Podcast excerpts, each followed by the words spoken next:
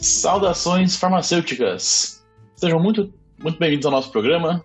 Eu sou o Caralho, também conhecido como Gabriel ou vice-versa. E cá estamos para mais uma gravação do nosso querido podcast. A convidada de hoje é a Fabiana Gatti. Já gravou com a gente um, há um tempo atrás, ninguém sabe mais qual era o tempo, porque pandemia, ordem cronológica, não vai ao tempo. E eu estou sem fala de efeito, então prosseguimos. Oi, pessoal, eu sou a Fabiana Gatti, trabalho na área de acesso ao mercado e economia da saúde. Muito obrigada, Fabiana, por estar aqui com a gente hoje. Olá, queridos ouvintes, aqui é a Carol, Ana Carolina Roberto. E estamos hoje para falar de Conitec, me parece, né? Vai ser um episódio interessante. Tô, tô, tô curiosa. Alô, pessoas, aqui é o Mentira, de, de volta ao condado. Meu último final de semana de férias. semana passada, uma hora dessa, estava em Paris, gente. Eu estava em Paris semana passada, uma hora dessa. Mas tô aqui feliz de volta com vocês e vamos lá. não pude, não pude traficar minha sobrinha para o Reino Unido, né? Minha sobrinha não, a minha. Consegui traficar minha, minha filhada pro Reino Unido. Me barraram no aeroporto de trazer uma criança na bagagem, né? É, oito anos de idade, ela está ah. usando de ser baixinho, isso que eu sou maior que ela ainda. É, abre criança ainda é crime, né? Fazer o quê?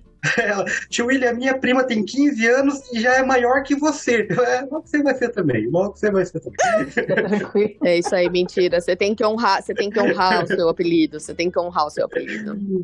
Tudo bem.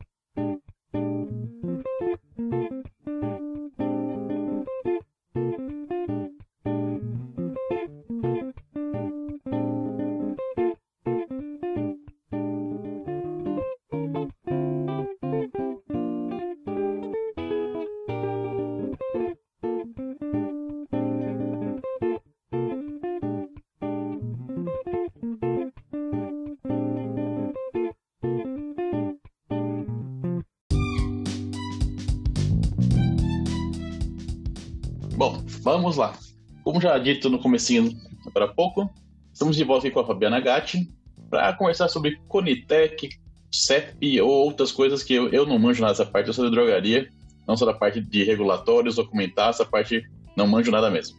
Mas, caso você, caso você lembre quem é ela, parabéns para você. Quem não lembra ou quem não viu esse episódio, a gente começa com a famosa pergunta. Fabiana, quem é você na fila do SUS? Ah, então. Eu sou uma farmacêutica que tenta colocar medicamentos no SUS, justamente para o paciente ter acesso a eles, né? Acho que esse aqui é o, o resumo da história. É isso aí, maravilhosa. E, e, e, como, como hobby, você, você tem um lagarto de estimação, é isso? É, eu, eu gosto de rap. Então... É. A coisa mais linda, né? Sabe, sabe. Os mamíferos não estão não certo esse planeta, não, né? Porque se não fosse um asteroide, o réptil tava aí. Eu acho, sabe? Eu acho. Eu acho que as pessoas não valorizam essa espécie que dura muito mais do que as outras. Pode ser. É, é isso aí. Você pode levantar uma hashtag, hashtag fora asteroide, né? Queria que os estivessem na Terra. O asteroide é osso, velho. Imagina você andando de Velociraptor, de vez de andar de cavalo. Nossa, meu sonho era esse. Ainda Pô, não eu gostei, um eu gostei da ideia, velho. Eu gostei da ideia. que eu achar. Maravilhoso. Miniatura. Então tá. Ô, Fabi, então explica pra gente, por favor, já que a gente entrou no tema, é, que não é répteis no caso, é, o que, que é a Conitec? E nem a então, evolução.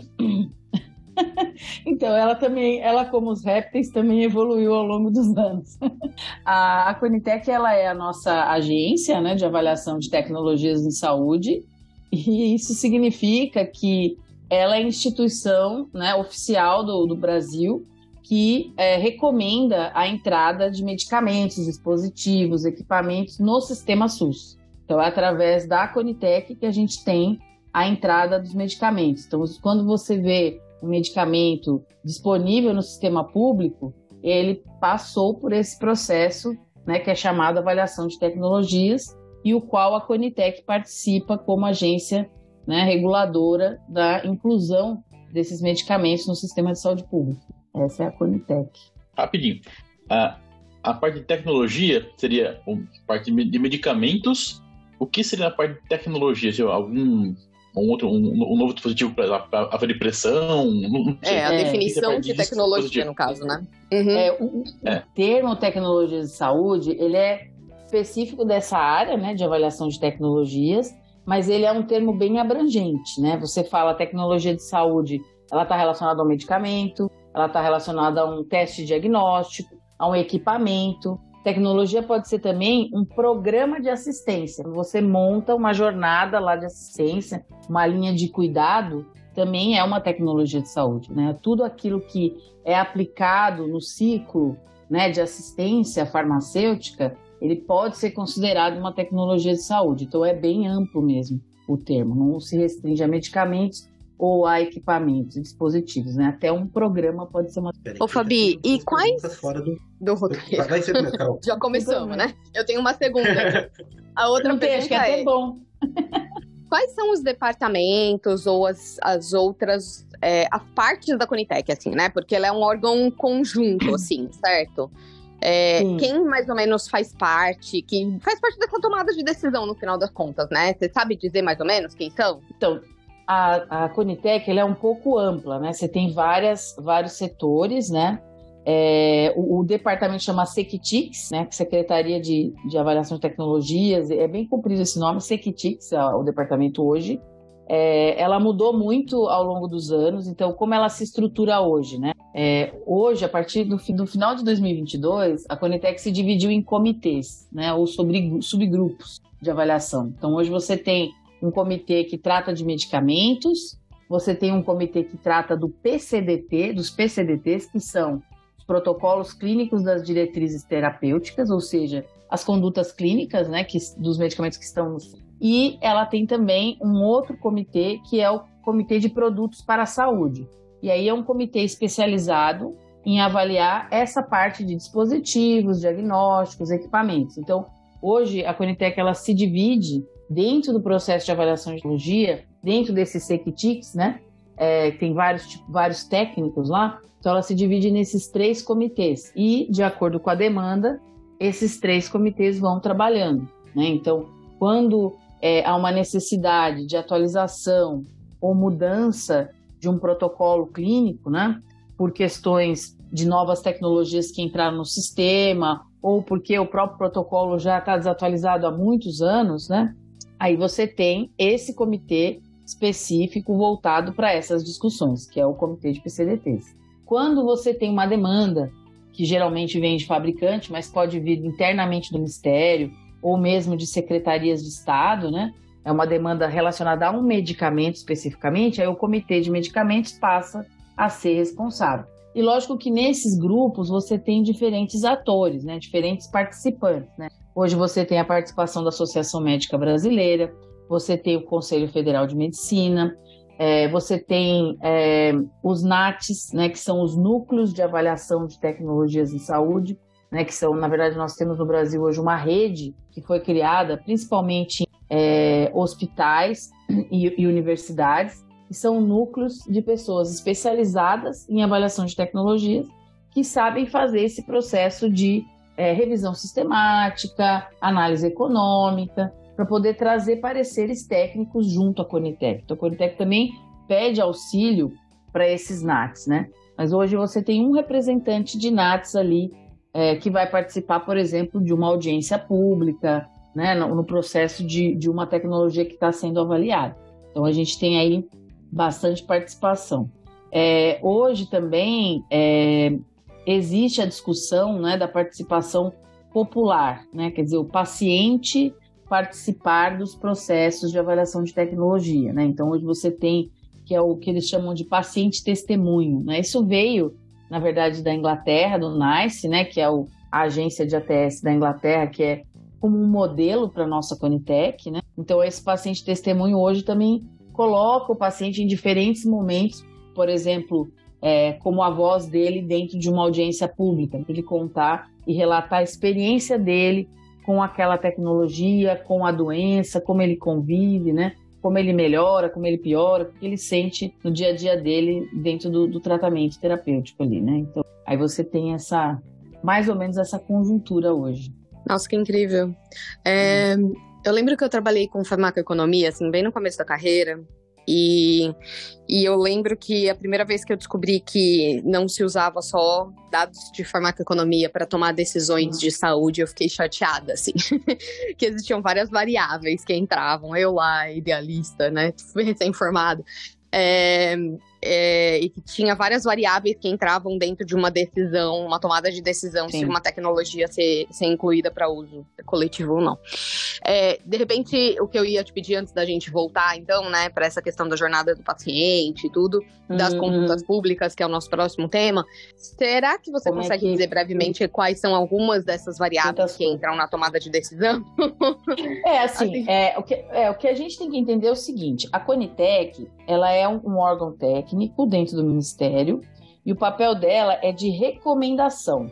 Então a Conitec ela não toma decisão, ela recomenda. Quem vai fazer a tomada de decisão é o, o, o secretário de saúde ali é o, e depois o, próprio ministro de saúde. Então, a partir da recomendação dela é que eles vão dar o veredito final. Né? Então, ela recomenda ou não aquela tecnologia. Então, ela não tem um papel é, de tomada de decisão mesmo, né? De, olha, definitivamente vai ou não vai. Mas a gente sabe que uma recomendação de um órgão técnico é muito difícil de um ministro ou de um secretário dentro ali do Secretix, por exemplo, negar, né? Porque ela está com toda a argumentação técnico-científica. Mas, assim, do ponto de vista de, de, de, de priorizações e tudo mais, realmente, quando você vai para a tomada de decisão, ela tem uma série aí de fatores, né? Então, quando você está dentro de um sistema de saúde, você, lógico, vai pensar nos desfechos clínicos, na robustez das evidências, né? Na medicina baseada em evidências. É, você vai pensar nos desfechos na econômicos, na eficácia da né? medicação, né? uma medicação, é, né? Obviamente, na segurança. Na, exato, na efetividade, na segurança mas você vai, você vai, é, além da parte econômica, né, o quanto que aquela tecnologia vai impactar economicamente o sistema, mas além desse, dessa aba, né, quando você está nesse processo de tomar decisão, você tem que pensar outros pontos, por exemplo, pontos até estruturais. Por quê? Essa tecnologia que está entrando, ela é de uma cadeia fria, quer dizer, ela precisa de geladeira. Essa tecnologia que está entrando, e aí eu tenho que entender se o meu sistema está preparado para armazenar essa tecnologia, né? É, essa, essa tecnologia, é, ela pode ser distribuída? Como é que é o processo de distribuição? A parte logística, né? Essa parte logística, de armazenamento, tudo isso também cabe no processo de decisão, né? Porque muitas vezes o custo daquela tecnologia não é só aquilo, não é só o custo do medicamento, é o que tem em volta ali para que aquele medicamento seja armazenado, seja administrado, né? Então tudo isso isso é uma das partes, né? Tem também a parte dos pacientes, né? Quer dizer, como é que é a questão da conveniência, da aderência, é, adesão, né? Da, da, a questão da, da, da, da, preferência, né? Isso também é, é, é discutido. E tem as questões políticos-sociais, né? É, é o momento de priorizar aquele medicamento dentro do meu sistema de saúde, por exemplo, se, é, se eu tenho mudança de governo, um governo é mais é, assistencialista, o outro é mais voltado para contenção de custo. Então, são perfis de governo, né? Ah, eu sou mais focado na atenção primária de saúde. Então, será que o medicamento que eu estou submetendo para aquele governo vai soar como uma prioridade também? Tem protocolos já estabelecidos que precisam ser atualizados e aquela tecnologia vem para trazer essa atualização? Né? Então, assim, é um, é um universo de, é, vamos dizer assim, de fatores né? Porque o, o, que te dá transparência no processo é você ver evidência e análise econômica, o que te dá transparência.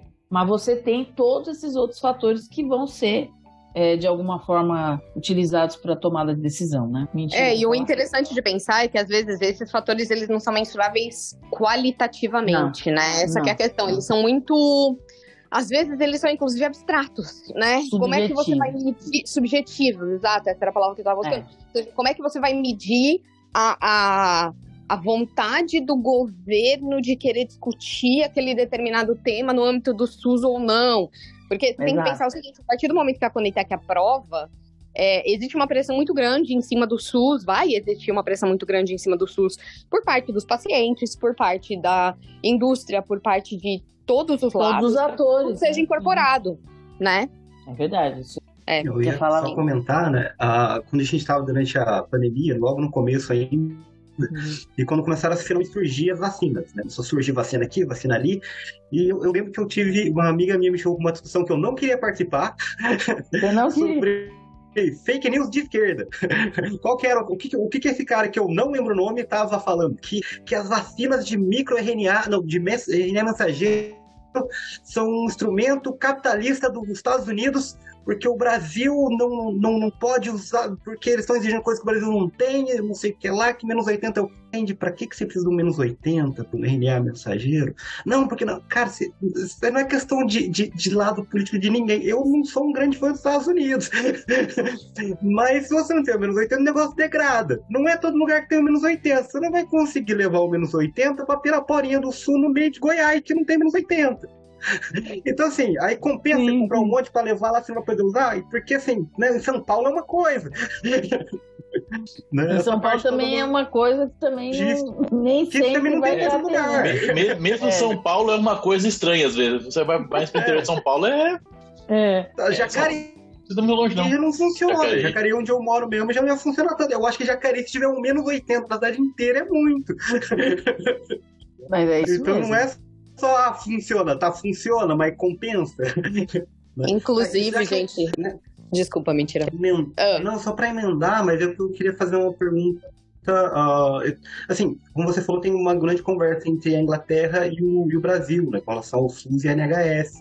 Tanto que hoje em dia a NHS vai estudar o SUS para ver como o Brasil está conseguindo lidar com tanta gente com tão pouco dinheiro, porque eles estão tentando economizar dinheiro aqui também. né? E o fato que, que a gente não está tão bem, né? Mas, mas o, o É. ponto que aqui, até pouco tempo atrás, qual que era o problema? E eu não sei se no Brasil mesmo, assim, porque realmente não é minha área. Mas se aqui é um, um- uma tecnologia aprovada pelo Ministério da Saúde, é, ele não tem a possibilidade de não incluir no SUS daqui.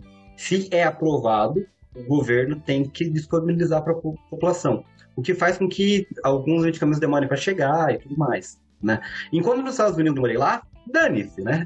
Ah, funciona? Funciona. Ah, vai matar alguém? Vai matar ninguém. Ah, custa 3 trilhões de dólares por pessoa. Ah, dane que tiver dinheiro, compra. Né? Lá é meio que, ó, funcionou, funcionou. Mas Quanto é ela é Brasil mais privado, né? Lá é mais privado. Mas, lá é, É, só. na verdade, ele é, o sistema É. todo é Medicare, Medicaid, Exato. né? Então, Essa é a grande diferença não é? entre, a- Tem- entre ter uma tem- perspectiva de um sistema universal público e ter uma perspectiva de um lugar que não tem um sistema É. universal público. É. Então É, tem mas- mais variáveis ou mais questões que têm que ser avaliadas quando você tá nessa, nesse balde, né? Nesse cenário Qual que é a diferente. press- é, qual é a pressão no, final, assim? Se o, o Ministério da Saúde aprovar, ou não, pode ter no Brasil. Ó, se quiser comprar, tá ali. Mas o, o SUS é obrigado a ter ou, ou não? quando você fala quando a Conitec recomenda, É, Não, não. é, pelo que eu entendi que você falou, vai passar pela Politec, daí vai passar pelo Ministério da Saúde, e se aprovado, aí Isso. pode ou não fazer parte do, do Brasil, é, do SUS. Não, vai fazer. Mas Se ele for aprovado, vai fazer. vai fazer, então. É, depois você tem mais ou menos, é, são 180 dias para você ter essa resposta do, do SUS, né? E depois, tendo essa resposta, é, você tem mais 180, quer dizer, o SUS tem mais 180 dias para disponibilizar essa tecnologia no sistema.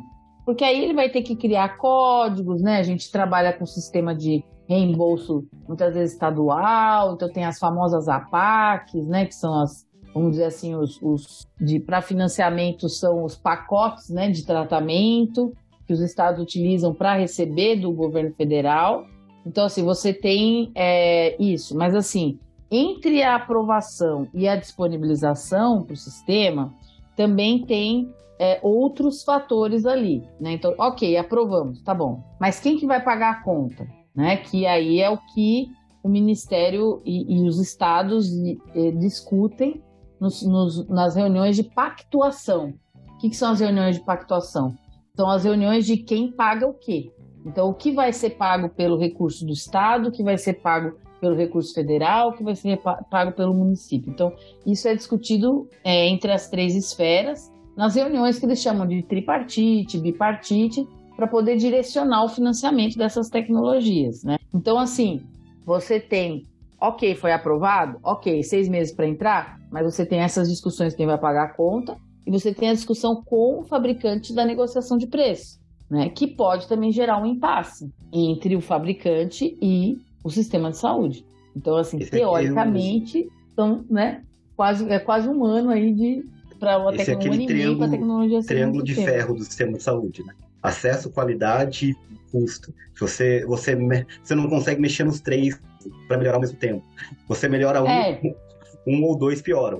É que assim, e também essa questão da universalidade, né? A gente acha assim, é, falar que é uma, um sistema universal, cobertura universal, não é verdade, né? Então, assim, é, a gente.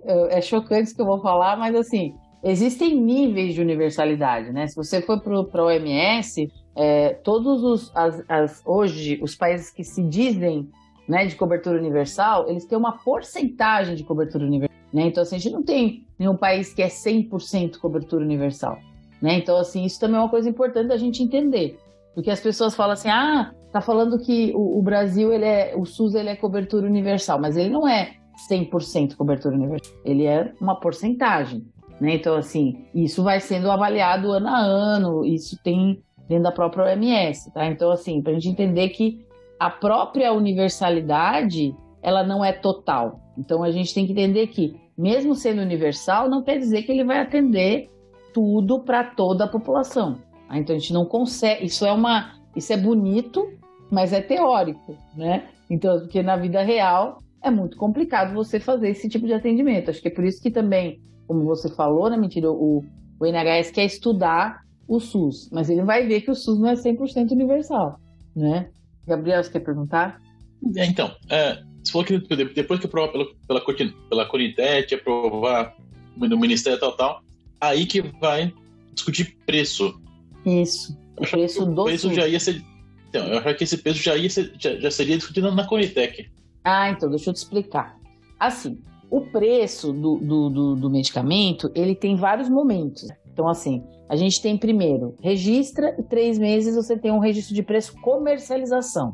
E aí você vai lá no site da CEMED, né, que é a agência que cuida da regulação de preços, e você vê que você tem vários tipos de preço. Né? Então você tem preço máximo ao consumidor, você tem preço máximo de venda ao governo, que é aquele relacionado às licitações, né? Você tem as porcentagens de CMS, que estão relacionadas a taxação estadual, né, daquelas tecnologias também. Então, assim, são os impostos. Então, você, o preço ele, é, ele, ele tem esse momento em que ele é registrado. Mas o preço que vai para o SUS é outro negócio. Por quê? Porque o preço que vai para o SUS, o que acontece? A tecnologia, o, o fabricante, por exemplo, quando ele submete, ele vai já submeter com o preço proposto de negociação. Ele, ele vai fazer isso. Só que ele tem que lembrar que depois que esse preço proposto foi colocado, a Conitec não vai na negociação de preço, que vai ter uma negociação de preço para compra, ela não vai fazer valor acima daquele. A Conitec vai querer reduzir o preço que foi proposto. Então, assim, existe uma erosão de preço quando a empresa submete e vai ter uma segunda erosão de preço quando ela vai negociar com a Conitec. E a Conitec vai querer uma outra gordurinha aí, por quê? Porque aí ela tem poder de negociação, né? Estamos falando de, um, de uma população brasileira de mais de 210 milhões de, de habitantes, né? Então, assim, aí como é volume, a Conitec consegue ainda, depois desse preço proposto no dossiê, no documento, uma redução de preço. Então, quem vai submeter um dossiê tem que estar ciente de que aquele preço proposto não vai ser o preço final. Provavelmente vai ser um preço bem menor. É, como, como, você considera a população brasileira, o poder de barganha do, do governo cresce um pouquinho. Sim. Nossa, sim. mas que interessante. Eu não sabia que a Conitec entrava, inclusive, no âmbito do preço final do medicamento, né? Porque a gente, não sei se todo mundo que está escutando a gente sabe, mas o Brasil tem uma lista de referências de preço de medicamento. Então, que inclusive é, é tabelado e é um valor máximo do qual o medicamento não pode passar daquilo, né? Então, é, geralmente o preço que vocês veem, que a gente vê praticado na farmácia, costuma ser menor do que aquele valor porque aquele valor é a referência máxima. Mas, então quer dizer que na hora de decidir esse valor de referência máxima, a Conitec também palpita. Também, porque esse, esse, esse preço máximo ao consumidor, PMVG e tal, são os preços oficiais publicados pela CEMED. Exato. Uhum. Esses são os preços para regular o mercado. Mas isso está no momento de registrou, aprovou um preço para comercialização. Depois, quando você quer inseri-lo no SUS, você vai ter um segundo preço. E mais, quando ainda o medicamento não está inserido no SUS e os estados querem comprar esse medicamento, você vai ter ainda a, os descontos daquele preço inicial da CEMED para os estados, que também negociam volume. Então, antes de chegar na Conitec, né, você pode ter preços do medicamento nos estados menores também. Interessante. Complicado, é. Ô Fabi, e você entende é, um pouco da precificação assim da indústria? Como que é? Porque eu sei que, assim, a pouca experiência que eu tive na farmacoeconomia, eu lembro que a indústria, na hora de precificar o medicamento, a nova tecnologia, eles geralmente usavam várias, várias variáveis também, eu tô chamando de variável aqui, mas vários fatores para chegar nesse preço final. Eu lembro claramente que um dos fatores era quanto custam os concorrentes, ou seja, essa medicação que o concorrente tem, a medicação que é, é usada na mesma condição clínica por outro de outro laboratório, quanto que ela custa. Aí o outro fator era quantos, quanto foi meu custo de desenvolvimento dessa medicação, quantos são os meus custos fixos, porque tem custo de não só de marketing, mas também de, de, de manutenção da indústria inteira, né? Então é, a partir do momento que eles têm um novo medicamento, eles não podem cobrar o preço de não vão cobrar um preço de custo, a gente está no capitalismo. Mas quais uhum. são os outros fatores? Você sabe dizer mais ou menos uhum. isso? Já que você, você vem da indústria, né? Na verdade, assim, a composição de preços, ela é assim, quando a, a, o, o medicamento é novo, é a primeira vez, você tem um cálculo realmente de composição de preços que que está relacionado, por exemplo, à questão dos gastos em pesquisa clínica, né? Então, desde o desenvolvimento da molécula até os estudos clínicos para poder fazer o registro. É, você tem os gastos computados da questão do lançamento e das, das campanhas de marketing, né? É, e você tem as discussões de, de, de adaptação de taxas e, e aí da realidade local. Então, assim, quando você tem um novo medicamento. Quando você tem um medicamento que, como você falou, as tecnologias já estão no mercado, né? Aí são as discussões de estratégia de preço, né? Então, assim, você como nova tecnologia, você é superior ou você é inferior, né? Então, assim, se você for igual, né, a, a tendência de, um, de uma estratégia de preços é você pedir uma paridade de preços com aquilo que já está no mercado. Ou seja, eu vou fazer um preço né, igual. Agora, se eu tenho superioridade de eficácia, resultados clínicos mais robustos, eu posso pedir o que as empresas chamam de premium price, né?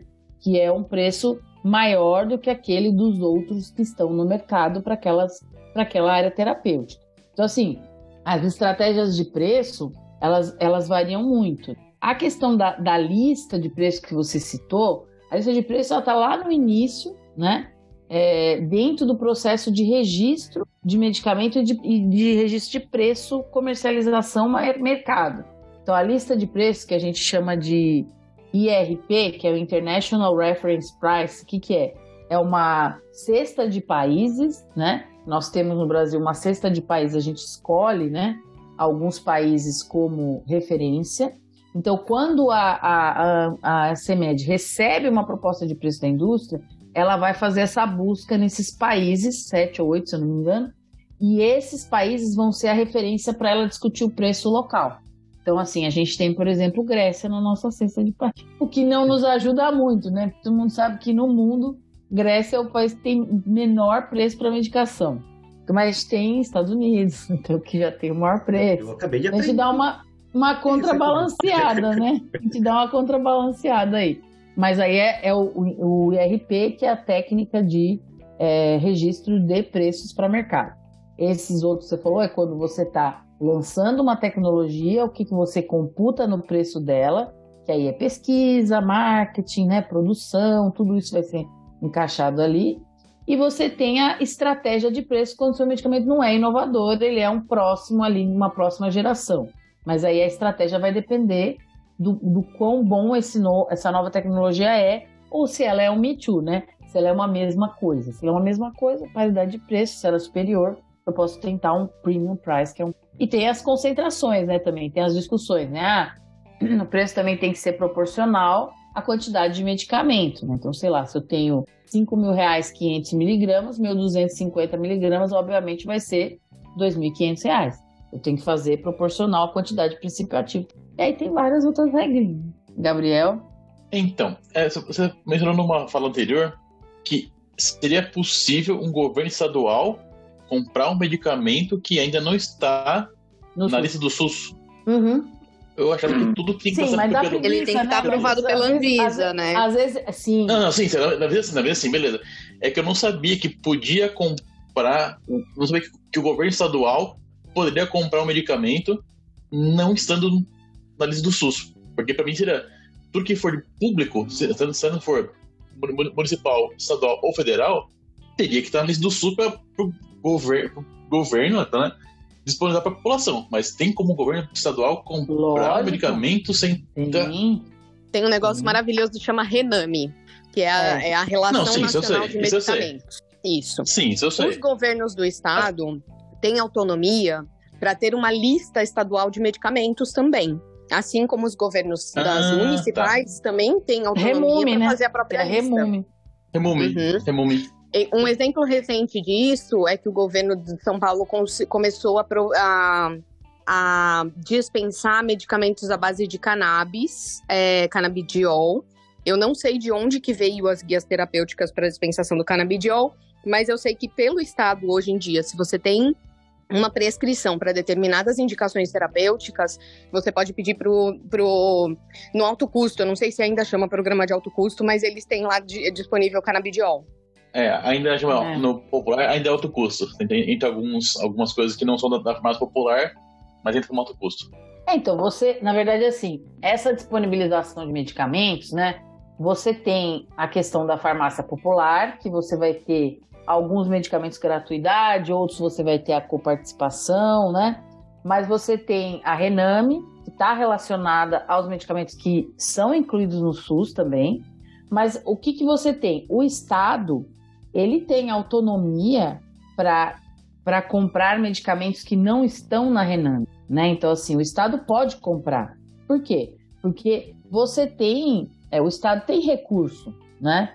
Então, assim, o, o, o, o processo de financiamento é assim: você pode ter uma compra centralizada, aí o SUS compra e ele distribui para os estados. Mas você pode ter uma compra em que o, o Estado pode pegar aquela medicação e comprar, desde que ela esteja, por exemplo, dentro de uma PAC, né? Que é o que eu falei para vocês que é o pacotinho lá, é o bundle, é o pacotinho do tratamento para determinada doença. Então, por exemplo, se tem uma PAC para tratamento de oncologia, e eu tenho um medicamento que ele é da oncologia e que não está incluído no SUS, eu posso usar essa PAC pra, daquele tratamento para pagar aquele medicamento. O que acontece é que a PAC nunca é suficiente para cobrir aquele medicamento. Então, o que o Estado vai fazer? Ele vai ter que usar de recurso próprio para cobrir a parte da PAC que falta, se ele quer aquela tecnologia. Né? Então, isso é, é uma coisa que é, que acontece em oncologia, por exemplo, né? Muito comum. Você tem o pacote, o valor, mas o medicamento é maior, isso. E aí você, essa conta não vai fechar mesmo, né? Então, assim, agora, o Estado, ele tendo é, reembolso do SUS, ele também consegue gerir, né? Ter uma gordura ali na sua gestão financeira para conseguir comprar medicamentos inovadores que não estão no SUS. Mas aí é uma, uma questão de quem está ali por trás da Secretaria de Estado, de ser uma pessoa proativa, né? uma pessoa que quer realmente trazer novas tecnologias para a população, que, tem, que pensa realmente ter uma gestão boa financeira do Estado, né? que consegue priorizar e redistribuir é, o, o, que foi é, pre, previsto no financiamento estadual. Então, assim, é, isso é uma questão de gestão mesmo, do gestor decidir se ele vai ou não pagar essa conta a mais, né? Porque a PAC nunca vai suprir, a PAC é desatualizada, né? Em termos de valores, todo mundo sabe disso. Então, assim, como que ele vai suprir, da onde ele vai tirar esse valor? E é aquela questão de reajuste de, de financiamento, né? Aonde eu vou priorizar, aonde que eu vou... É, e o cobertor vai sendo descoberto conforme eu for priorizando, né? Essa aqui é a realidade. É, bem, a... E os estados... Claro. E os estados, é, inclusive... tem, tem, tem, que lembrar que os, os, estados não têm, não têm a mesma demanda, né? Cada estado do Brasil tem uma demanda por medicamento A, B ou C, mas aí é bom ter, ter, ter essa, essa flexibilização aí. É, Isso que a gente está discutindo aqui, a gente chama assistência farmacêutica. É, é. é, um tema muito diferente e muito lindo também. Acho que a gente precisava até trazer alguém para falar sobre isso, assim, que trabalhe no, no, na rede pública. Mas desculpa, pode continuar. Não, então, mas eu acho. É, é, eu acho assim, e a gente tá, porque a gente está muito ligado ao PCDT do Ministério, né? Mas existem protocolos clínicos estaduais, né? Não é todo estado que faz isso, mas deveria porque o PCDT do Ministério ele está relacionado com uma visão mais Brasil, né? Agora, no Estado, você consegue particularizar o tratamento, né? porque, como a gente falou, hábito prescritivo é diferente, necessidade de paciente é diferente, preferência de paciente é diferente. Então, é necessário que os estados tenham seus protocolos locais. Agora, eu pergunto, eles fazem? Muito pouco. Né? Então, assim, hoje os estados preferem utilizar o PCDT do governo. Por quê? Porque não vai precisar correr atrás de APAC, de calcular, de ver qual a diferença, de pagar uma parte da conta. Mas deveria, porque você não pode ficar preso num protocolo geral, sendo que a sua população tem necessidades diferentes. Né? Então a gente, é, o Estado deveria ter essa visão mais é, de atenção mesmo, de assistência mesmo, voltada para especificidades regionais. Né? Então, lembrar que o Ministério nunca vai conseguir atender às especificidades Brasil, né? Ele vai fazer algo mais genérico dentro da visão dele, né? É, sem especificidade regional. Então acho que isso é importante também os estados terem essa força e muitos municípios também têm. Os municípios também compram mas não está é, mas que eles entendem que são importantes porque tem demanda. Imagina, judicializa, o paciente judicializa por coisas básicas, né? Por que, que ele judicializa? porque ele não está vendo o direito dele ali sendo, é, sendo atendido. Né? Então, ah, a judicialização é errada? Podemos entrar nessa discussão em outro momento. Assim, é, é errada para o paciente que entende que é direito dele ter acesso àquela medicação dentro do sistema público, porque se diz universal? Então, assim, é, ah, ele, ele, ele judicializou de pirona. Ele não tem conhecimento, ele não é informado, ele não é educado pelo próprio sistema de saúde para entender aonde tem essa dipirona que ele podia pegar no sistema público ou até na farmácia popular, né? Então, assim, falta esse, essa educação em saúde também, né? Por parte do governo para a população, para ela entender os seus direitos e, e diminuir judicialização por questões de, né? Tem pessoas que judicializam, já ouvi falar, por fralda, né? Então, assim... Como Leite é que você, em pó, né? né? É, uhum. Como é que você trabalha essa questão também, né? Isso é educação de, de saúde do paciente. Silêncio no federal. Nossa, tô. Momento reflexivo do, do, programa. Na verdade, eu não quis tirar do mudo porque o Sol decidiu latir nesse exato momento, né? Então, ele quer participar do episódio porque ele tem direitos, né? Você ó, o resto fica quietinho especiais, né? A gente tem participações especiais da minha filhada, a gente tem participações especiais do Sol. Olha só. É. Exatamente. Não, mas assim, eu fiquei, então... fiquei muito feliz com essa ideia pura de, de precipitação, sabe? É, porra, isso salva vidas. Isso salva vidas. O que tem gente de morrer nos Estados Unidos porque insulina fica 200 dólares por mês e o pessoal não tem pra pagar. Porque o pessoal põe um preço e dane-se. Só poder. Nossa. Mas, mas, mas, mas eu acho, mentira, que isso também está é, tá começando a mudar por parte das empresas, tá? Assim, não querendo fazer um lado. É, existe um, um, movimento, né, com algumas, algumas certificações, né, de, de empresas que têm uma preocupação com essa questão da sustentabilidade econômica do sistema de saúde, porque na verdade é, vamos falar, vamos falar bem a grosso modo, é burrice uma empresa extorquir com valores absurdos um sistema de saúde né? Sabendo que aquele sistema é o seu principal comprador. Então, assim, como é que a empresa hoje pensa é, o preço do medicamento? Ela tem que repensar, né? Assim, eu mesmo sou uma defensora dentro das empresas que eu trabalho sempre nessa questão de discu discutir redução de preço.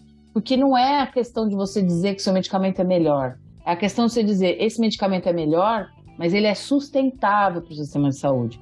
Então, acho que é uma outra visão que as empresas têm, até tem certificações para isso hoje, de atendimento da população menos favorecida, né, que é uma, uma, uma sigla, é a B Corp, né, então, uma sigla que trabalha várias áreas, desde a área de é, economia de é, emissão de carbono dentro das indústrias, até a parte de social mesmo, né, então, dizer, hoje, é, as tecnologias que estão entrando no sistema, elas são sustentáveis para o sistema. Então, aquela visão do passado de ah, a indústria quer lucro, ela quer lucro. Toda é uma empresa, como qualquer lugar. Mas a questão é, eu quero um lucro que mantenha a saúde financeira do sistema, o qual minha, eu, eu vendo, porque se eu não for sustentável para esse sistema, ele vai colapsar.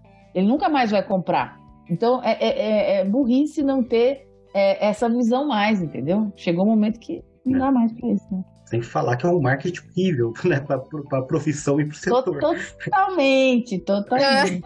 É, eu acho que. Daqui dois milhões, sua mãe morre. É, Fabi, é. Eu acho que você colocou um tema super, super legal aqui pra gente, inclusive, debater durante todo um programa, mas eu só quero fazer um comentário breve, que é a gente não quero Nessa discussão é, que a gente está tendo aqui agora, eu também não quero que a gente vá para um lugar de. A gente não está fazendo isso, tá? Mas quem está ouvindo, a gente vá para um lugar de tipo. Ah, tá. Então, é, o mercado privado funciona super bem. Vamos não. privatizar tudo que o mercado se autorregula, né? Não, na verdade, nenhum, nenhum mercado. Nenhum mercado. Vamos, vamos esclarecer aqui. É... Nem cobertura universal e nem saúde suplementar é. tão bem das pernas, entendeu? Porque... Nem um esquema, nem o outro, né? Por Porque saúde, Porque... saúde suplementar a gente pode fazer uma, uma parte aí também é outro é. problema. Exato. Saúde suplementar são os convênios. você para outro programa, pelo jeito. Saúde, saúde é suplementar são os convênios de saúde, para quem está escutando a gente é, e não sabe é. o que, que é. Mas o que eu ia colocar aqui é o seguinte: é, essa máxima de vamos privatizar tudo que vai funcionar muito melhor e a indústria se autorregula, ela, ela é um exagero, ela é um absurdo. E, e o que a Fabi está trazendo aqui, ele é um pouco do resultado de. É, de um, um, um, esforço coletivo, né? É, é, um país aqui que tem é, um estado mais forte, é outro país aqui que tem um estado menos forte, é outro país aqui que a indústria é mais forte, o estado mais na regulação. Quando eu falo estado, eu tô falando de regulação, tá? Em outras uhum. palavras. Então, é, é, isso, assim, é, é o resultado de é, puxa daqui, puxa de lá, e a gente chega num meio termo em que ninguém quer explorar ninguém, ninguém quer levar ninguém à falência. Todo mundo entende uhum. que para que permaneça o sistema capitalista, no caso, né? Para que o capitalismo sobreviva, todos têm que ser sustentáveis e, e respeitar a sustentabilidade financeira de todas as partes, né? Então, assim, é, é, é ideal, longe disso. É, mas também não tem essa coisa de, ai, é, uma coisa, a regulação é ruim, nem ai, a indústria é, é o capeta. Então. É, né? eu acho que.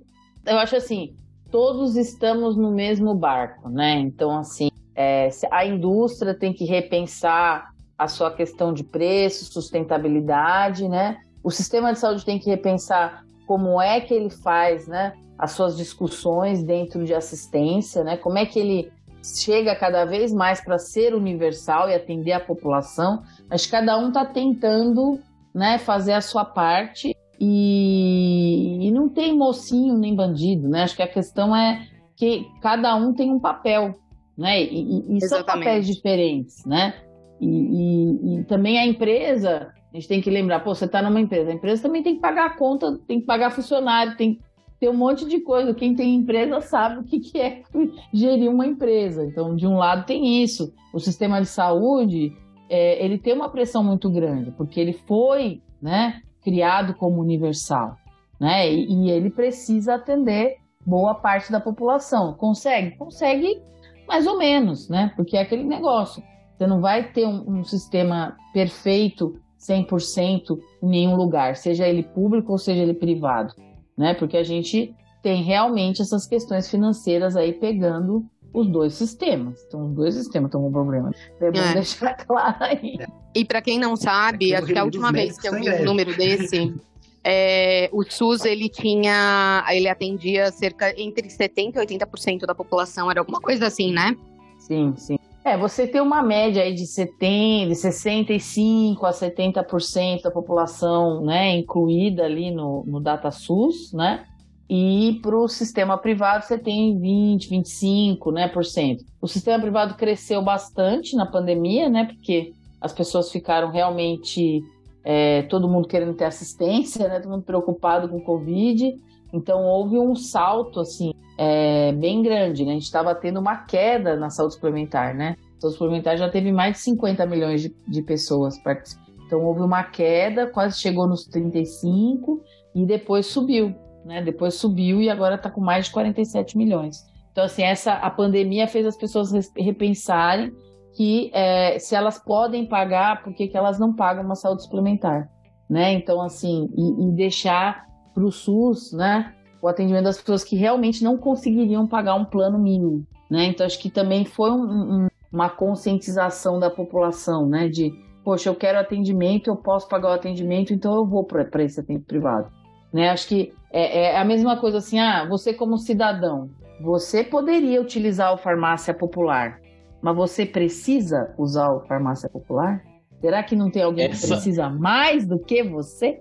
Então acho que aí é, é, é isso.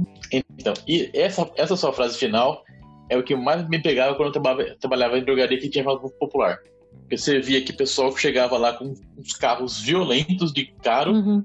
Uhum. e eles iam me pedir uma caixinha de glifagem, por exemplo, ó, o, o jabá chegando, que custa custava na época 6,80. Uma caixinha com 30 comprimidos que o cara usava um por dia, uma caixinha por mês. Ele ia lá com seu carro de mais de 100 mil reais para pegar uma caixinha de glifagem. Eu ficava puto, mas eu tinha, tinha que dispensar porque é direito da pessoa. Direito é. Moralmente você pode pensar alguma coisinha sim ou não, mas eu ficava muito puto, você não faz ideia. Mas eu mesmo, assim, você vai numa farmácia que tem farmácia popular, eu tive essa experiência, né? Então, assim, a, a, o próprio farmacêutico falou mim, olha, esse medicamento que você tá aqui, ele tá na farmácia é, popular. Aí eu falei para ela assim, não, mas eu quero pagar o preço cheio. Ah, mas você pode... Sim, eu posso, mas tem gente que precisa mais que eu agora. Então, assim, eu acho que, é, eu acho que é a questão da gente, como cidadão, né, também, é, e isso vale também para o privado, tá, gente? Ah, porque tem gente que paga o plano de saúde, aí quer fazer todos os exames do universo Exame diagnóstico é caríssimo para o sistema de saúde, né? E a pessoa, não, porque eu estou pagando o plano, aí fica aquele uso irracional também. Sim, você vai fazer exame diagnóstico. É necessário tudo isso de exame? Até o médico, quando vai prescrever um exame, precisa fazer tudo isso, né? Fora que você vai mais de uma especialidade, aí os exames repetem de uma na outra, fica um uso meio confuso, né? Então você como paciente também ter essa racionalização, né? Porque, ah, mas eu estou pagando, mais ou menos. Você está pagando, você é um beneficiário dentro de um sistema privado que também tem contas a pagar. Então, assim, é, é, eu acho que o colapso ele vem de várias formas e de várias é, atitudes do dia a dia, né? Então, essa, como você falou, olha, se eu posso pagar, por que, que eu vou pegar o farmácia? Ah, se eu vou é, fazer exame diagnóstico, eu converso com os meus médicos. Eu falo assim, ó, eu estou passando para você aqui essa lista da outra especialidade. Ele já pediu isso. Eu quero que você peça uma coisa diferente, específica da tua. Que eu não vou fazer exame de novo para você. Esse aqui já tem até resultado da semana passada. Então, assim, eu acho que é questão da gente também, como paciente, né, ter essa consciência que o, o sistema, seja ele público ou privado, ele tem uma, é, um, um final, um, uma limitação financeira. Né? Então, assim, se eu começar. Isso tem muitas discussões. Quando a pessoa vai para o privado, quanto que ela usa de, de, de exame, os próprios médicos, quando pedem. Né? Então, assim, racionalizar, ele está em todas as esferas. Quem prescreve, quem utiliza, né? Todos nós temos essa, tem, temos que ter essa visão, né? Faz parte, né? E é um, é, é um equilíbrio bem inteiro, né? O, do que é, o que é racional e o que é necessário nesse caso, para um diagnóstico. Exato. Carol, Carol, tem, a Carol traz okay. a gente pro tema, a gente tem que falar de consulta Exato, pública. é isso que eu ia falar. Então, uma hora depois, vamos voltar pro roteiro? Você que pediu ideias, Carol. Você que pediu ideias. É. ideias. Pois ideias. Você... E a gente já conversou sobre vários temas nesse podcast até agora. Né? Falando da, começamos da Conitec, falamos de pricing. Mas, mas é, que, é, é que. Assistência é que, na verdade, farmacêutica. Assim, é que a Conitec passa por tudo isso, né? Então, assim. Claro. A gente. Claro. É, existe o preço antes, existe o preço depois. É, existe é, como é que a gente participa desse processo, né? Que aí entra na consulta pública, que eu acho que é, eu já vou entrando, tá, Carol? É, porque assim, quando Aí. a gente é, é, quando é que a gente tudo isso, né? Aí você fala assim, tá bom, eu sou um cidadão, como é que eu posso participar, né? Então assim, Conitec tá aí, ela tem um processo transparente, ela publica as audiências no site dela do YouTube, Conitec YouTube tem. E, você, como paciente ou como profissional de saúde, você tem o dever de participar de uma consulta pública. Por quê? A consulta pública é aquele momento que a Conitec deu um parecer preliminar, favorável ou desfavorável para uma tecnologia, e você, como cidadão, pode participar. Então, você pode entrar no site da Conitec, é, preencher um formulário chamado Formulário de Experiência ou Opinião. E aí você pode falar a sua experiência, a sua vivência, como que você convive, se você é paciente, como é que você convive com a doença, o que que esse tratamento causou no seu dia a dia, ele melhorou sua condição, melhorou sua qualidade de vida, ou você teve mais evento adverso, você como paciente tem que opinar. Se você não usa aquele medicamento, mas você é um familiar de um paciente que você quer que utilize, e você já ouviu os benefícios através de uma consulta médica, você não pode colocar a sua opinião e experiência? Pode. Não é só porque você usa ou não usa, você quer utilizar. Você é um paciente que tem a vivência da doença. Vai lá e põe a sua, vai lá e põe a sua opinião. É um formulário simples, tem é, 10 questões no máximo. É concorda, discorda, é contar a sua história com a doença, né? Participa. Você é farmacêutico, você lida com aquele paciente que está sob aquele tratamento, você vê o dia a dia daquele paciente. Você pode fazer um relato de experiência, de contato com aquele paciente, como é que aquela medicação funciona, você vê qual o benefício.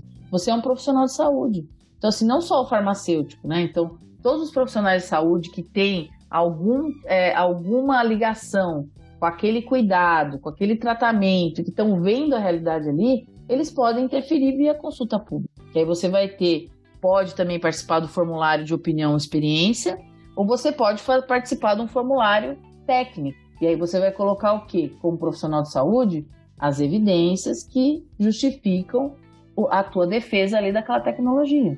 Fala, Carol. Pra variar, tem um comentário, né? Claro. é daqueles comentários de contexto. É, não sei se todo mundo que está escutando a gente aqui é da área da saúde, não sei se todo mundo que está Uhum. escutando a gente aqui é farmacêutico, né? Uhum. Então, eu vou partir do pressuposto que pode ser que uma pessoa de uma área completamente diferente esteja escutando e não esteja entendendo direito a importância do que a gente está falando aqui. E para vocês terem uma ideia, ontem eu fui jantar com uma amiga minha que é arquiteta e ela estava comentando de um canal de YouTube que é em que o, é um divulgador científico norte-americano e ele se descobriu com câncer. Ele tá com um linfoma não Hodgkin. E aí ele começou a contar num vlog a jornada dele de paciente, ou seja, a história dele como paciente de linfoma não Hodgkin. E ela falou que as coisas que ele publica estão sendo para ela assim, tipo, nossa senhora, tá- ele tá assim, é, abalando as minhas estruturas, porque eu nunca tinha me colocado no lugar de um paciente que efetivamente está passando por aquela doença. Então, aqui eu tô tentando trazer um pouco dessa. Importância de entender a jornada do paciente, que é uma coisa que quem trabalha na indústria escuta muito falar, porque a indústria está sempre muito pre- preocupada com a jornada do paciente, né? É, então, por que é importante entender a jornada do paciente? Porque ele é o único que pode dizer, ele é o único que tem esse lugar de fala que pode dizer o que, que é passar por aquela doença, o que, que é passar por aquela experiência, quais são as dificuldades. Ele e os cuidadores, né? Porque dependendo da doença, sei lá, uma doença rara, por exemplo, que impacta a Hum. família inteira, e os cuidadores têm uma jornada própria, em que vão ter necessidades próprias. Então, assim, Hum. tudo isso é muito relevante na hora de pensar. é, tanto num- numa tecnologia de saúde, quanto no meu caso, que eu, eu uso isso para pensar nos estudos clínicos, né? É, e, e é muito relevante. Então, para quem não é da área ou para quem nunca parou para pensar sobre isso, isso existe e, e é muito importante. Carol, só queria aproveitar, deixa eu falar que o nome desse youtuber é Hank Green. Ele é irmão do John Green, que escreveu A Culpa das Estrelas e depois virou um filme. Olha só. Tá brincando? O John Green eu conheço, Não. eu não sabia que era o irmão dele, olha. É o irmão deles, esse é o irmão. Caralho. Eu gosto muito dos dois, inclusive.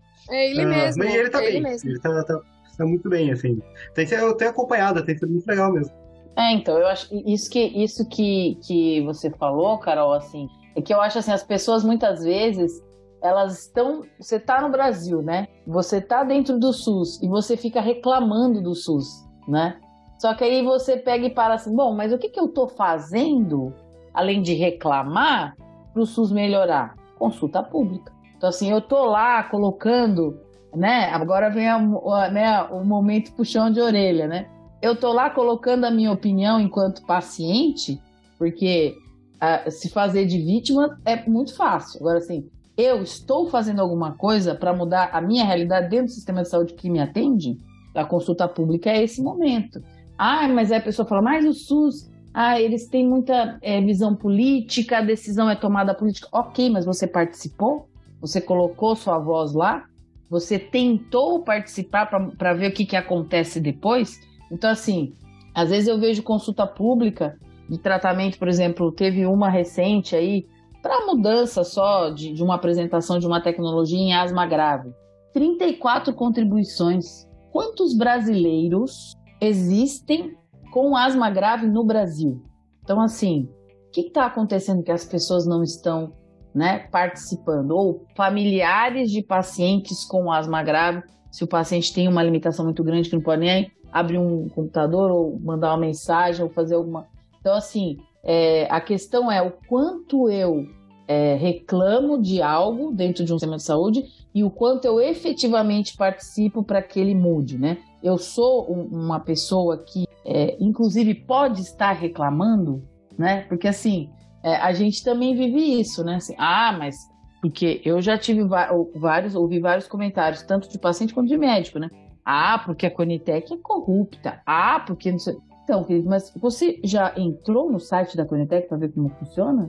Você entrou lá na consulta pública para você dar sua opinião como profissional de saúde, ver lá que a sua opinião foi publicada no site? Isso é transparência. Então, sabe, eu acho que é, é- é como que você entende que existe um processo, né? Não tem atalhos, também é uma coisa que eu acho importante, né? É um processo, tá lá, tá estabelecido. Posso mudar? Posso, através de políticas públicas. Políticas públicas, 10 anos para acontecer alguma coisa. Eu vou querer trabalhar nessa linha? Posso começar a trabalhar. Mas o que tem hoje? Como é que eu posso melhorar? O que, que eu posso fazer ali para colocar minha opinião? Pode ir lá. Eu queria, não, queria comentar um, um caso estranho para agora, né? Mas você vê que às vezes a pressão política e a pressão pública funciona nesse caso do jeito errado, que é a nossa famosa fosfoetanolamida, que todo mundo falava que isso provavelmente não serve pra porcaria nenhuma, mas teve um grande Exato. clamor público para tentar provar se funcionava e deram dinheiro pros caras testarem. Eles testaram, ó, gente, não funciona mesmo, hein? Foi mal, hein? Os caras, tá- cientistas aqui, estavam falando que funciona, e não é que Não, não é- funciona mesmo. Mas, mas, Não. foi, mas você teve um clamor e, e foi respondido. É um exemplo, esse é um exemplo, né? Quer dizer, não é um exemplo que, que foi legal, mas não sucesso. Mas você vê que quando houve uma organização, quando houve uma pressão política de ambos os lados, espectros políticos na época, né? Eu lembro que tinha. Jean Willis e Bolsonaro apoiando. Eu acho que é a única coisa que eu posso falar que o Jean Willis e o Bolsonaro apoiam ao mesmo tempo. É, Mas é um mau exemplo, uma- mas é um exemplo. Não, não, você É, teve um bom exemplo em como o clamor público levou ao estudo. O problema era como o estudo foi feito. é, por Mas exemplo, é para para doença pulmonar obstrutiva crônica, né, que eu estou mais voltada para algumas áreas aí, doenças respiratórias, doenças raras, você, eu vi participações de 1.600, mais de 1.600 contribuições. Aí eu tô falando, e é pouco ainda, hein? Aí eu tô falando que as pessoas estão começando a acordar para participar da consulta pública. Ah, mas como é que é? Tem que ser ensinado? Meu, é você entra em site de um monte de coisa que não é relevante para o dia a dia. Você não consegue entrar no site da Conitec, dar uma lida, entender o processo, ir lá clicar no consulta pública e participar? Você não tem um cadastro no gov.br? Todo mundo está tendo que ter cadastro hoje em dia no gov.br para tudo, né? Então você está dentro do sistema, né? Então assim é, é o peso e medida, né? Mas é mais fácil eu reclamar do sistema de saúde do que eu correr atrás de melhorar o sistema de saúde, né? Então é, é o que a gente vive aí. Tem, tem um amigo nosso, a Carol vai, vai saber o que eu tô falando, é o Fabrício, né? Fabrício, se estiver ouvindo, um abraço. E ele foi escolhido na nossa sala o cara mais eficiente da sala. Aí eu lembro que eu tava morando uma vez nos Estados Unidos e eu, tava, eu fiquei tipo dois anos sem tomar suco de laranja. Aí eu Uhum. achei um lugar que vendia suco de laranja, eu fui e comprei. Aí eu fui e mandei pro grupo da sala, nossa, você tava com vontade de tomar suco de laranja? Eu tô, achei suco de laranja. Ele olhou pra mim, virou, não comprou laranja. Eu, Fabrício, eu não tô aqui pra você ficar me dando solução, tá bom? Eu tô aqui pra reclamar que eu não achei suco de laranja. É mais ou menos pensado isso. Nisso não entra nessa história. É, ma- Ele é, ou maravilhoso, Fabrício. Ele é aquela pessoa que consegue simplificar uma coisa muito difícil, assim, colocar como se fosse a solução mais óbvia do mundo. Ele é maravilhoso, ele é maravilhoso. E ninguém viu, ninguém viu, né? E ninguém viu. É. Professor, doutor, microbiologia. Ok, gente. É, Bom, mas é- eu, assim, um outro comentário sobre isso que a gente está discutindo é que a gente está tocando aqui numa questão cultural muito profunda, né? Nossa, como povo brasileiro, assim, a questão de que, em geral, a gente tende a acreditar que a solução vai vir de fora, né? Talvez eu possa Isso. resumir desse jeito. Então é aquela coisa de que, ai, é, é dever do Estado, é dever de não sei o quê, é dever de tal coisa, É, mas a gente tá nunca lá, é né? Tá lá longe. É sempre dever de pode- alguém, nunca o meu. É, É sempre de alguém. É, é que isso é uma questão de ser cidadão, né? A gente não foi ensinado a ser cidadão, assim, lembrando que tem o cidadão tem seus deveres e seus, seus direitos também, né? A gente sempre foca muito nos direitos, no que vem de fora, porque é meu direito ter acesso a X, é meu direito não sei o quê. Só que e os deveres, né? Porque a participação coletiva, todo o nosso sistema político e educacional e de saúde, ele foi construído tendo como base uma construção coletiva e a importância do coletivo nesse sistema, né? Todo comitê de ética tem participante do usuário, todo, é, todo sistema de saúde tem participante do usuário. Onde você vai ver, toda instituição, todo lugar tem um usuário participante, assim, sabe? Tem direito a existir um usuário participante, porque ele é feito para ser transparente, ele é feito para ser acessível, ele é feito para ser para as pessoas participarem, mas não só a gente é, não é ensinado a fazer isso ou não pratica isso, e aqui quando eu falo eu também me, me incluo nessa, nessa, nessa, nesse, nesse coletivo, É, mas também a gente não, não entende, né, como nossa responsabilidade, ou talvez não entenda a importância, né, e eu acho que é até por isso que é muito legal essa sua fala, Fabi. É isso. É, e aí já sabe como isso afeta, né? Quem não participa, alguém vai escolher por você ali aquela tecnologia que vai entrar no sistema, né? Você Sim. gostaria que ela, que ela estivesse no sistema, você poderia participar, né? Com certeza. Então, essa é a mensagem de como por você. afeta, É, alguém escolhe pra você, você pode gostar ou não. ou mas não. você opinou, tchau.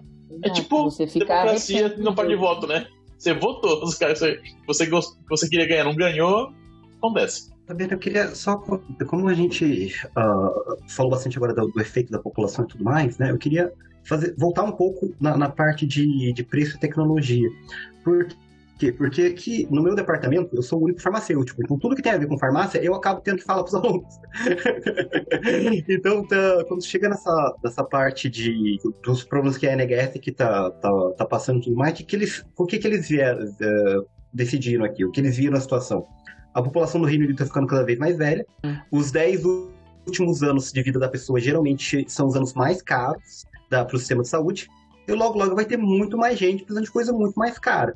Então, qual que é o ideal para eles? O ideal é que eles não precisem, né? Que eles continuem vivos, que eles fiquem saudáveis por mais tempo. Eu sempre falo que, que é uma situação de ganha-ganha, porque o governo quer que você fique mais saudável para não gastar dinheiro com você. E nesse caso, eu tô feliz com isso, né?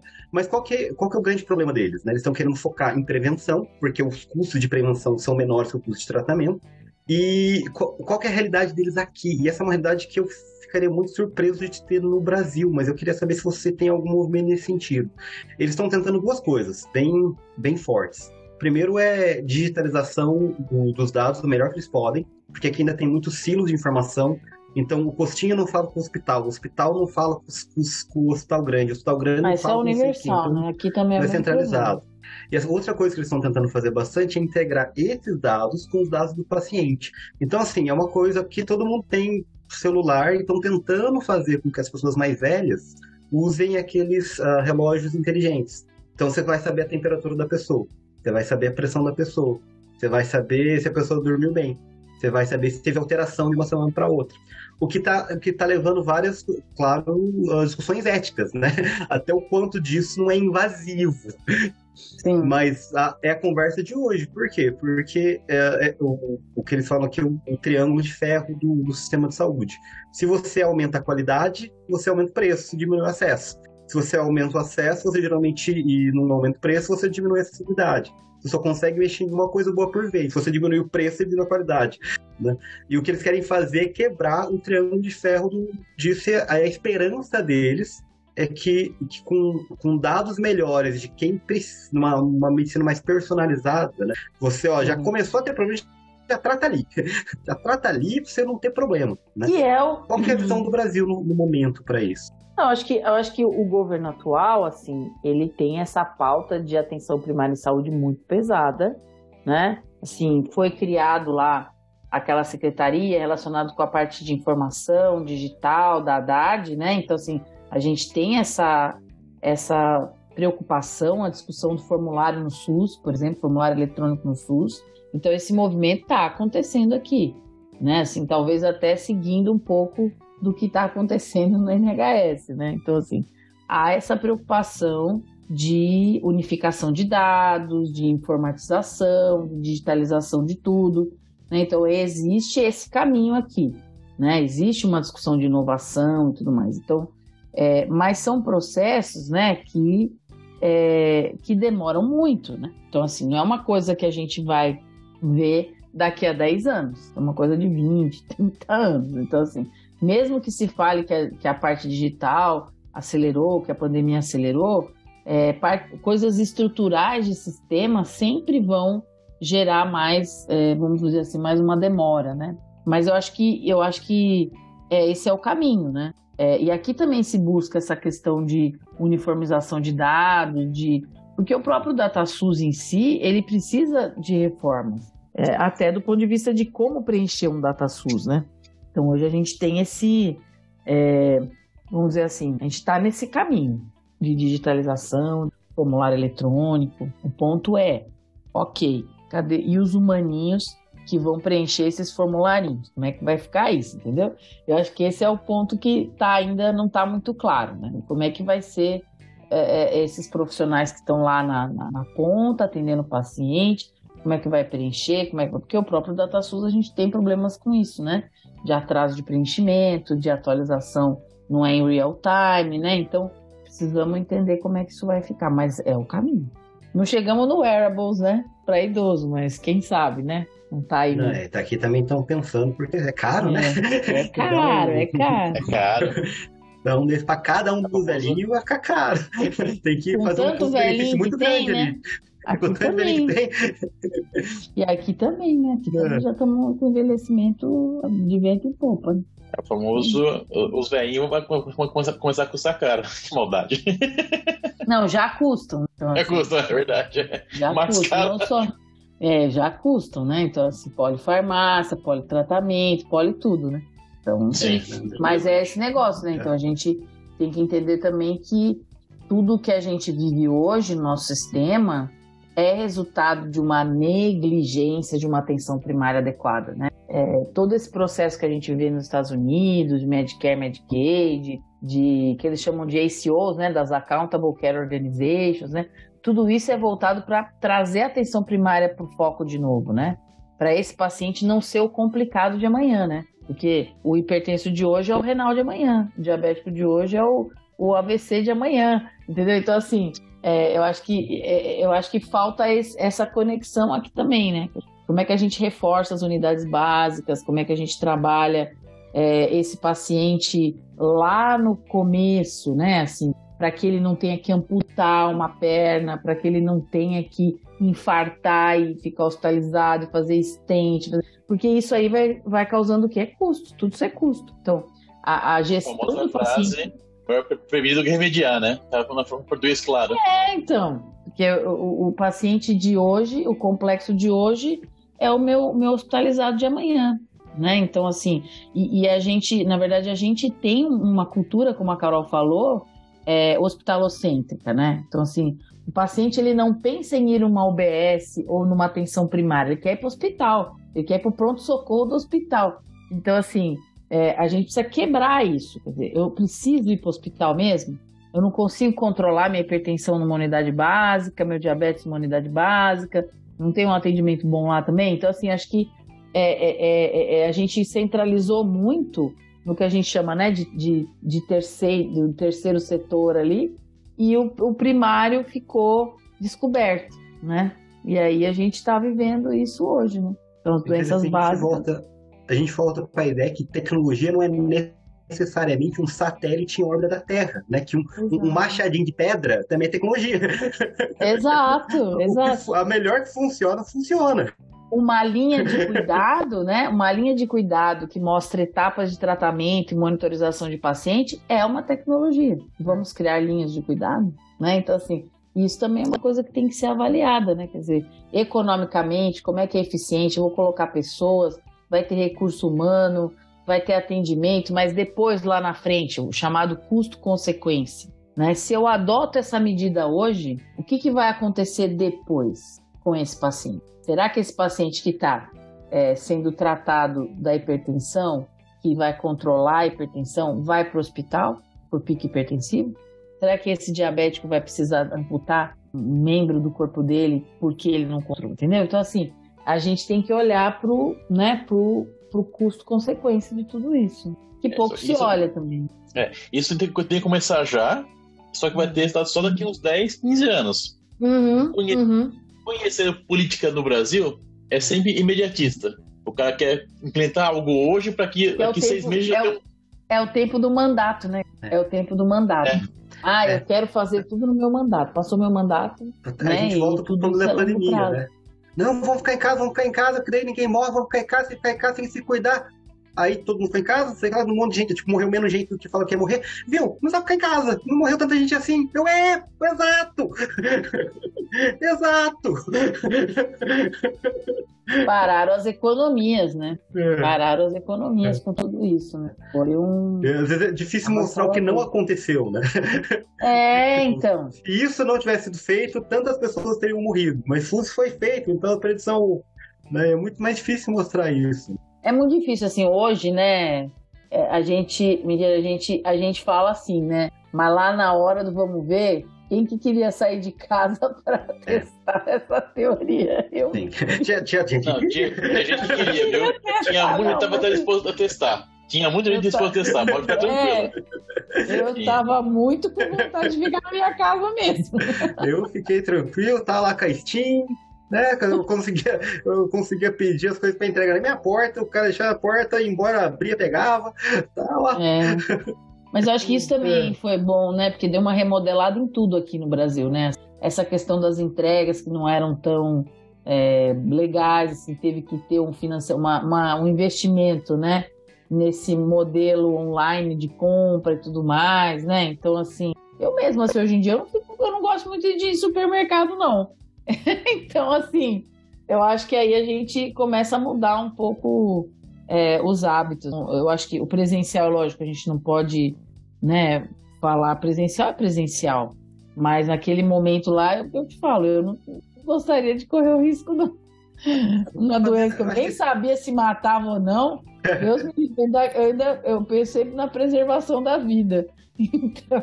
Acho que a gente já está meio que se encaminhando para o final nesse momento, inclusive a gente está até desviando.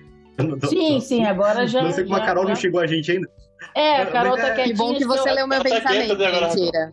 Eu acho que, o, acho que o sol, o sol tá atrapalhando ela aí.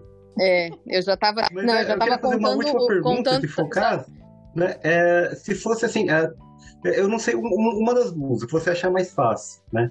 O que seria uma tecnologia que você gostaria de ver implementada? E, ou que tecnologia você acha que precisa ser, ser estudada melhor no, para o sistema de saúde brasileiro?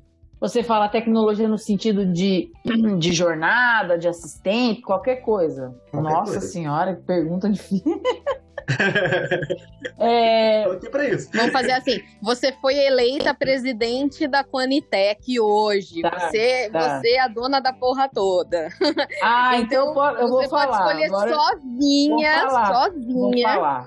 Você muda a ordem da lista. Vou falar É o isso aí. seguinte, Eu, eu, se eu fosse a Conitec ou o Ministro da Saúde, esse processo atual, ele seria totalmente reformulado. Então, por exemplo, eu não faria esse processo como é hoje, rigoroso nesse sentido de várias etapas e com dossiê, com documento e tal, eu não, não utilizaria esse processo para tudo, sabe? Primeiro, assim, eu tentaria entender dentro de cada área terapêutica qual é o peso e medida daquela área terapêutica. Eu como agência, né? Então, assim, se eu estou falando de doença crônica, meu objetivo é atenção primária, eu não vou fazer uma medicação que está, sei lá, 20 anos no Brasil, passar por um processo de avaliação de tecnologia. Porque eu sei que o ciclo daquela tecnologia já não permite estudo clínico inovador.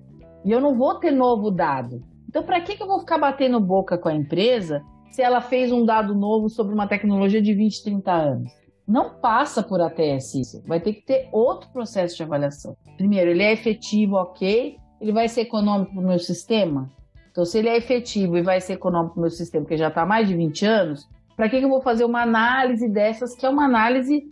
Essa análise de ATS, ela é uma análise mais voltada, e deveria ser, para tecnologias de altíssima complexidade, né? E de altíssimo custo. Então, você fazer ATS para um medicamento de terapia gênica, ok. Você fazer ATS para um medicamento de uma doença ultra rara ou rara, ok. Agora, fazer ATS para um medicamento que tem um corticoide, né? Para um medicamento que tem é, é, princípio ativo já co- consolidado no sistema, para que passar essas tecnologias por isso, né? Então, acho que colocar pesos e medidas para esse tipo de avaliação seria um ponto. Por exemplo, o NICE, para alguns medicamentos, ele nem pede para fazer avaliação de tecnologia. Ele acaba incluindo.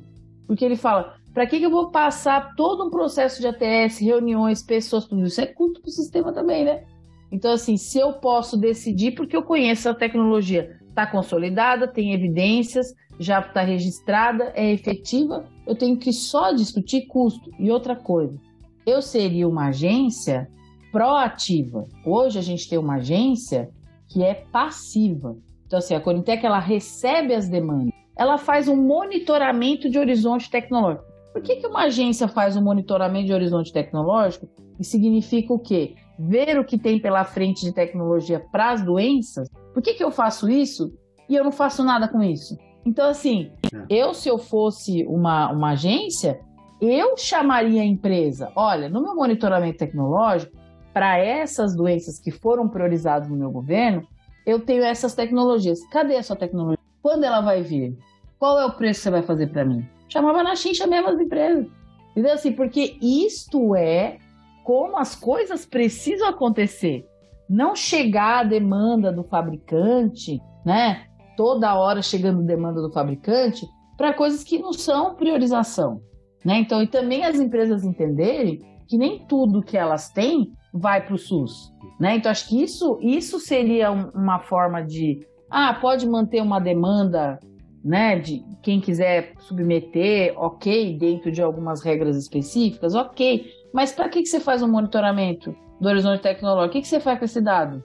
Você fala só para você escrever lá no relatório depois que as tecnologias estão ali, que vão ter mais para frente, e você faz o que com esse dado? Então, assim, eu sinto um pouco eh, que a gente precisava ter mais mão, e aí você teria que ter mais recursos e mais pessoas, né? Pessoas de carreira, né?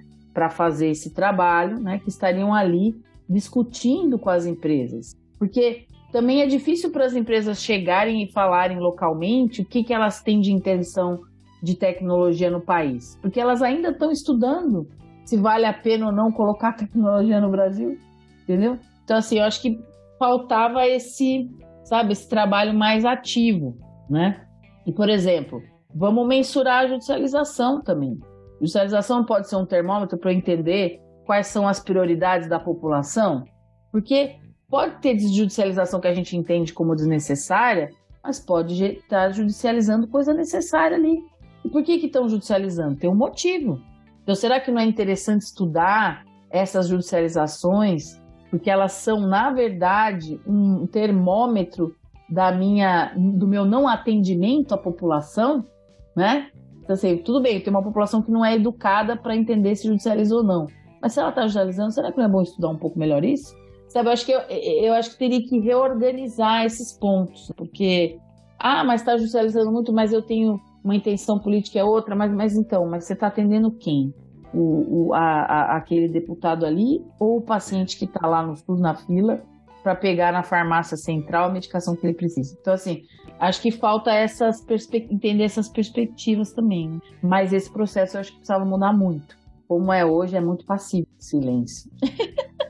Não, é isso que eu ia falar. E com essa, nada mais a ser dito, né? Tempo acabou, valeu, obrigado. Temos um ótimo é. programa. Temos, nossa, gente, tá. E depois dessa, Fabi para presidente. Né? A gente né? pode resumir. Fabi para presidente. Vamos lá, vou tentar começar, vou tentar por deputada. Vamos tentar ser Legal, gosto, aqui, você já tem o breaking news das primeiras Vamos mudar este Ministério da Saúde. Vamos lá. Fabiana Gatti, deputada federal. Chega, vamos ser ativos. Quando você tiver o número da sua candidatura, a gente, a gente divulga para você. A gente divulga. Pode deixar que o sobrenome é difícil controlar. ok. Então não preciso nem Carol. fazer a pergunta óbvia. A gente já tem um episódio, né? Temos episódio. Belo programa. Nossa Senhora. Sim, gente. Deus do céu. Dona Fabi, muito obrigada. Ah, e aí, mas quem vai puxar, quem é o dono da, da, da, ordem aqui hoje é o caralho. Vai lá, caralho. Isso, vamos lá, caralho.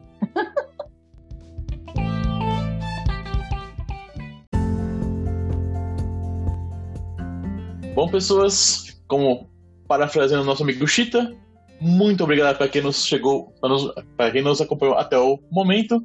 Fabiana, muito obrigado por essa conversa. Foi, para mim, foi muito, muito. Eu não diria nem estabelecedor, porque tem uma, uma monte coisa que eu nem conhecia como funciona. Então foi inovadora para mim a informação até. Muito obrigado pelo seu tempo, pela segunda participação aqui no nosso podcast. Chita, é, mentira, Carol, muito obrigado. Um beijo pro Chita, que deve estar tá ralando pra caramba agora lá na, na sua empresa. E, gente, até a próxima. Obrigada, pessoal.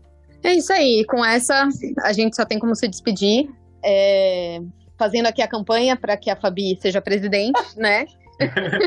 Fabi presidente, não, presidente. deputada federal também. Deputada, talvez deputada. É, é, todo mundo tem que começar de por algum lado, né, Fabi? É, começa a ter uma carreira. Pra chegar é. lá tem que ter uma carreirinha aí. Então, é, é. Exato, é uma boa, é uma boa, é uma boa. E é isso, Fabi, obrigada de novo obrigada, pela sua participação gente. maravilhosa. É muito bom conversar com você, é incrível. E obrigada por estar aqui com a gente hoje, nesse sábado ensolarado. Ah, eu não sei, né? Porque o meu tá chovendo. É. O meu tá explorado. Meu tá chovendo. Tá nublado. Meu teve, meu teve os dois já. Bom, Fabi, obrigado. Eu, que nem o, o cara falou, eu aprendi muito aqui, um monte de coisa eu não tinha noção, assim. Então, sério, fiquei muito, foi, fiquei muito feliz de conversar com você, aprendi muito. E como sempre, de pessoas, foi bom estar com vocês e brincar com vocês esse dia tão lindo. E tchau. Ah, rapidinho, só uma, uma, uma, informação. Hoje é dia 29 de julho, pra, sem, sem falar a data, eu não falo a data hoje.